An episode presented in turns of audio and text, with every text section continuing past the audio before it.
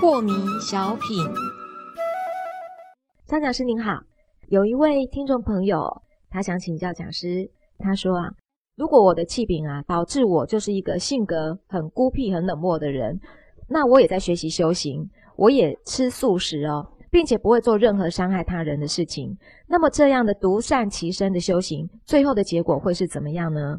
这个能够把自己管理好也是非常不简单的功德啦。嗯，呃，他不成为社会的败类，是，他也不会危害到任何人，也不危害到家庭，他也不危害到自身，对不对？是，这已经算是很难得的功德啊。古代有这种功德的叫做阿罗汉嘛。阿罗 汉，对，就是一个人治疗汉嘛。是，哦，那虽然功德不很大，但是这也是相当了不起的。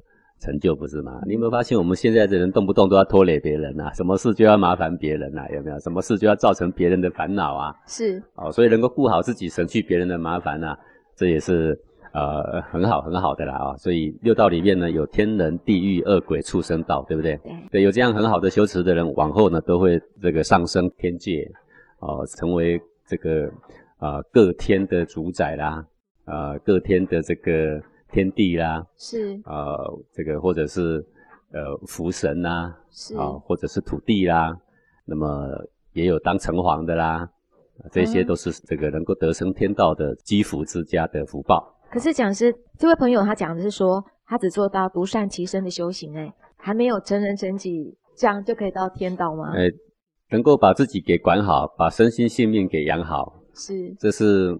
很大的功德诶，各位哦，已经很大。怎么样讲呢？各位，你看，如果有一个小孩啊，能够把自己给管好，嗯，然后呢，他这个作息很有秩序，然后他出去待人接物很有原则，然后他的父母必定很宽心呐。哎呀，这个小孩出去呀，我们不用担心他会给我们闯祸啊，是，对不对？如果这个小孩很有规矩，呃，父母做不对的事，他其实他还可以规劝父母，对不对？父母看到他都还要敬三分呢。哎，我怎么会生出这么有智慧的小孩出来？把自己管好，就足以作为别人的表率啊！啊，不要以为这样子没有功德了啊！